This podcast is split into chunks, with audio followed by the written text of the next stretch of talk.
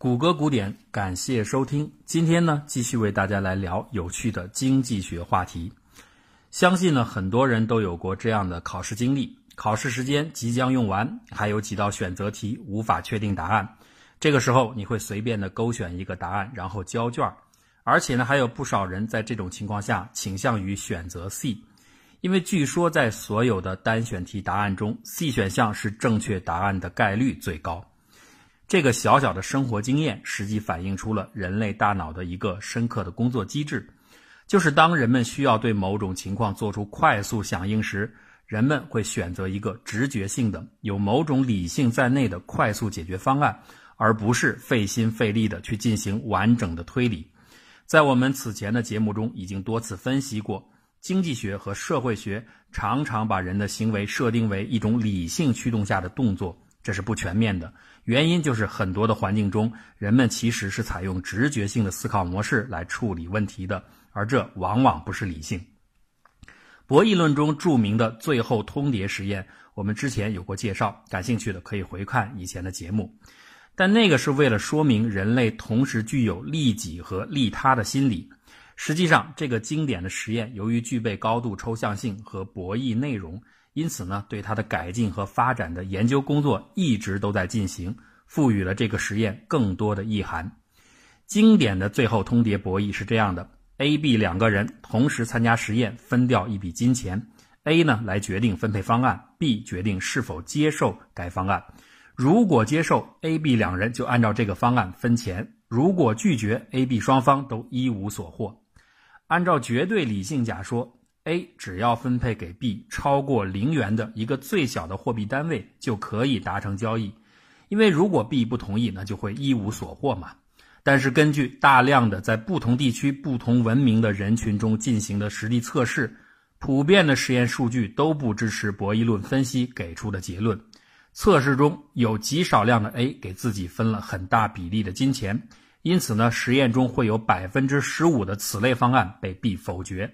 而大多数的 A 角色会顾虑到 B 的情绪，会选择将总额三分之一左右的钱分配给 B。另外呢，实验中也有少量的 A 会选择大方的均分这笔钱。上述的这个实验方式叫做一阶段的最后通牒实验，也就是说，A、B 双方只有一次机会去分享金钱，一旦方案被否决，游戏便告结束。这个版本的游戏最早来自于三个德国经济学家古斯、施密特伯格和施瓦茨。他们在1982年进行了一次测试。当时，他们让42个经济学系的学生志愿者参加了两轮游戏，中间呢相隔了一周。在第一轮游戏中，由于所有的志愿者都是初次玩，毫无经验，里面呢有三分之一的志愿者竟然选择平分这笔钱。故此呢，A 角色平均分给 B 的钱占到了总额的百分之三十七。但是到了一周之后的第二轮实验，经过思考以后的玩家意识到了游戏的规则导向是有利于分配者的。故此呢，这个时候 A 分配给 B 的金钱比例就下降到了百分之三十二，基本回落到了正常值。最后通牒实验的结果发布后，在学术界引起很大的反响。因为他直接推翻了博弈论预测的行为结果。卡尼曼、克莱奇和泰勒1986年在加拿大的英属哥伦比亚大学进行了三个相关试验。在第一个试验中，他们想验证一下是不是由于这套游戏的规则没有被玩家充分理解，才会出现这样的矛盾。所以呢，他们要求参与者回答关于规则方面和角色任务的一些问题。一百三十七个志愿者，其中淘汰了二十二个不能够正确回答的人。但是经过筛选后的玩家仍然表现出了和德国的实验基本一样的行为结果。在第二个实验中，他们想看看如果拿掉了角色 B 制约角色 A 的最重要的否决权以后，玩家们还会不会按照博弈论方式来出牌。这个实验中，角色 A 要么选择自己拿十八美元给 B 两美元的方案，要么选择 A、B 各自拿十美元的方案，一切完全由 A 决定。结果仍然大出所料，竟然有百分之七十六的 A 志愿者选择平均分配。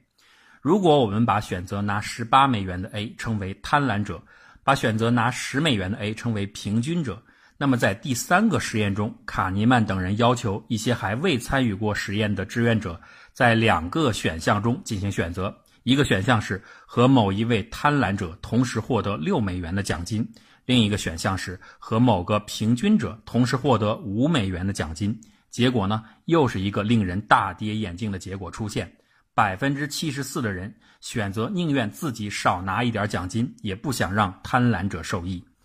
那接下来呢，就有人提出，会不会是因为过于简化的博弈流程，造成了人们的决策和博弈论的预测相悖？这就引出了多阶段的最后通牒博弈实验。一九八五年，为了挽救博弈论的声誉，捍卫它的有效性，博弈论专家宾莫尔、谢克德和萨顿精心设计了一个两阶段的最后通牒实验。在这个实验版本中，相对于以前有两个重大变化，以使得这个实验更逼近真实的决策情况。一个是 A、B 两个决策之间可以就方案的可行性通过网络进行沟通协商。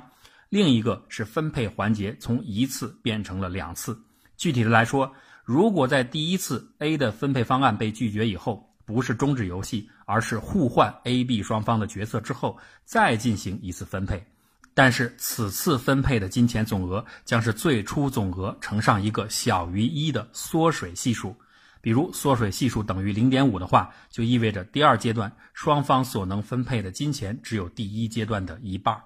具体的，在宾莫尔的实验中，最初的分配总额是一百便士，缩水系数是零点二五。我们先来倒推一下这个两阶段博弈的理性结果是什么？假设博弈能够进行到第二阶段，此时呢，B 掌握分配权，分配缩水以后的二十五便士。B 的最佳决策当然就是分配给 A 一个最小的货币单位，也就是一个便士。这说明 B 在第二阶段最多可以拿到二十四个便士，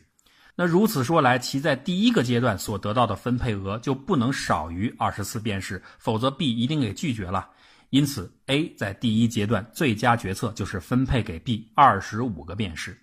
这样推算出来的最佳分配数在博弈论上叫做均衡数值。如果参与实验的人表现出足够的理性的话，那么大部分的志愿者应该选择接近均衡数值的分配方案。这个两阶段实验一共安排进行了前后两次。在第一次实验中，由于大部分人缺乏经验，志愿者 A 在第一阶段分配给 B 的平均数达到了五十个便士，远远超过了均衡值。只有百分之十左右的人选择了正确的二十四到二十六便士之间的额度。而在这些分配方案中，又有百分之十五被 B 否决，进入到了第二阶段。由此可以证明，这个游戏当中，无论是分配者 A 还是接受者 B，都不能正确的估计均衡分配值。第一次实验结束后，组织者让分配者 A 和接受者 B 双方交换角色，然后再进行第二次的两阶段博弈测试。由于 B 在上一次的实验过程中掌握到了自己的合理收益。因此呢，当 B 成为了第一阶段的分配者之后，他们的表现就和博弈论所预测的结果大体上一致了。分配的平均值恰好是在二十五便士左右。根据这些结果，实验的设计者充满信心地解释道：“自己的两阶段的实验方案证明了不是博弈论无效，而是此前的一阶段实验当中，参试人员没有机会去了解博弈结构。”故此才做出了非理性的选择。那看起来博弈理论在本次实验后起死回生了。但是事情哪有那么简单？质疑的声音很快就出现了。一个最有力的怀疑点就是整个实验的缩水系数的取值。根据我们前面给大家演示的倒推方法，很容易通过计算得出，在两阶段最后通牒的博弈中，如果总分配金额是一百块的话。第二阶段的分配金额的缩水比例系数，假如是 P 的话，那么 A 角色的决策均衡值，也就是 A 最应该分配给 B 的数值，就是一百乘以 P 元。再说的简单点，缩水系数就应该是 A 分配给 B 的最佳比例系数，这两个比例系数应该一致。在莫宾尔实验中，缩水系数被设定为零点二五，而在前文我们讲过。一阶段的金钱分配实验统计出，人类天然的心理分配比例就是零点三，两者其实很接近，所以很难说莫宾尔的实验结果究竟是出于人类内心的博弈分析，还是出于人类心理的天性。为了搞清这一点，古斯和蒂茨专门重复了两阶段最后通牒实验，但是他们故意把缩水系数设定成了比较极端的零点一和零点九。这样呢，A 在第一阶段应该分给 B 的金钱比例也应该是零点一和零点九，这是理性的决策结果。但是从感情上来说，前者显然非常不利于 A，而后者则过度的有利于 A。果然，在这种设定下。实验结果和博弈论给出的均衡比例就出现了很大的差异。在缩水系数为零点一的实验中，A 最终分配给 B 的比例是零点二四到零点三三；而在缩水系数为零点九的实验中，A 分配给 B 的比例是零点三七到零点四九。很明显，人们还是围绕着天然的三分之一的那个心理感受比例来进行微调，而不是去进行什么博弈分析。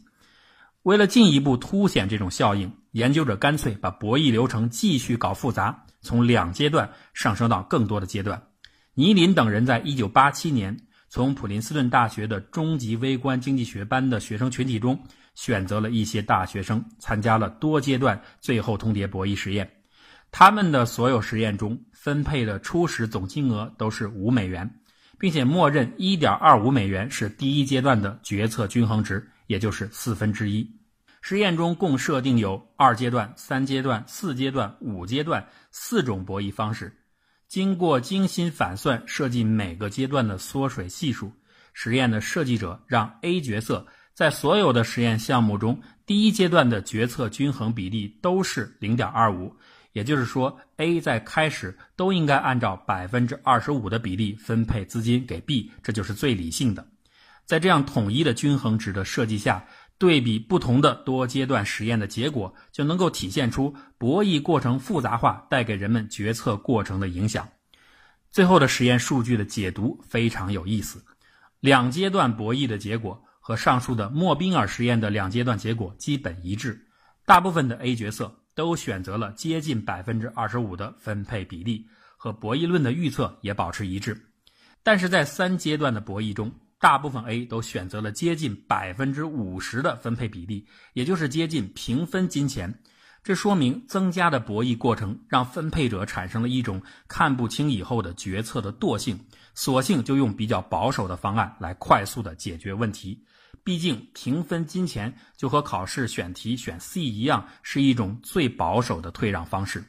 但是对于五阶段的博弈，情况又发生了变化。A 分配给 B 的平均比例大约成了百分之三十左右，这点说明，当博弈流程不是看不清，而是看不到尽头的时候，人们就会选择走一步看一步的方式来处理问题。百分之三十的分配比例就是 A 对 B 保持了一定的友好程度，以期望换取在后面的阶段中 B 也对自己友好，同时呢，A 也没有过度的让利。上面的实验有力地证明了人类在思考问题时会受到博弈环境的显著影响，也就是受到来自他人的影响。而这种情形不仅仅出现在最后通牒的实验中，也大量出现在我们的日常生活中。下面呢，我就为大家介绍一个有趣的例子：种族隔离。狭义上的种族隔离是人类在文明还不够进步的近代早期。出于歧视和排斥的需要，将不同的种族安排在不同的地区居住，并且加以管理和压制。今天我们地球上大部分文明地带都不再有种族隔离现象了，但是不同族裔族群之间仍然会出现自发形成的居住隔离。最典型的莫过于富人和穷人形成的富人区和贫民窟。可能大部分人会把这个简单的归结于鄙视链条的存在。也就是某种歧视心理，或者相对应的某种认同心理。比如说，我是富人，所以我必须要和富人住在一起，周围有一个穷鬼都不行。但是从我下面介绍的模型观点来看，这种认识却不是正确的。不同族群形成居住隔离，的确要依赖于一些群体认同和群体排斥的心理因素，但是最后形成隔离，对这种心理强度的要求远没有人们想象中那么高。抽象的来说，族群的隔离问题就是一种数学上的分类效应，它是指个体在一定规则的支配下，自发的形成各种类别的区隔，不仅仅是人们居住的隔离，还有在社会生活中形成的各种社团，动物的种群、移动聊天工具形成的讨论群组等等，都属于这类问题。对此呢，马里兰大学的经济学家托马斯·谢林给出了一个著名的、非常简单的描述模型，叫做谢林隔离模型。他认为，分类效应背后的规则其实一般都很简单，就是一句话：每个个体会受到周围个体的影响。故此，他提出可以用一个三乘三的九宫格来表示这种影响规则。九宫格的中心代表决策个体，周围的八个格子代表邻居。所谓的影响的体现，就可以通过不同的应用问题来制定具体的计算规则加以解决。